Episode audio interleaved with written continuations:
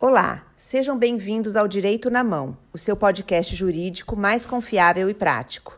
Nesse podcast, os advogados do escritório de advocacia Brandão Canela irão te manter informado sobre os seus direitos e novidades jurídicas, de maneira clara e direta, a fim de possibilitar o alcance por todos.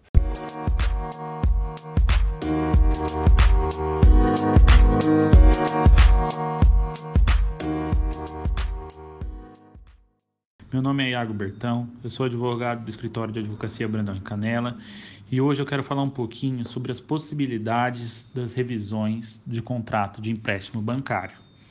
É, desde o ano de 2020, estamos enfrentando a pandemia mundial causada pelo vírus SARS-CoV-2, que é popularmente conhecido como coronavírus, que causou inúmeras restrições em relação à circulação de pessoas, causou fechamento de comércios por longos períodos, limitação da capacidade dos estabelecimentos e entre outras inúmeras medidas. Por esta razão, inúmeras empresas tiveram uma grande redução de receita e se viram com diversos empréstimos contraídos que não conseguiam adimplir com as prestações. E o que fazer quando nos deparamos com empréstimos em atraso que não conseguimos pagar corretamente? A primeira medida e orientação é procurar um advogado especializado no assunto para que possa analisar as cláusulas do contrato a fim de verificar qualquer abusividade.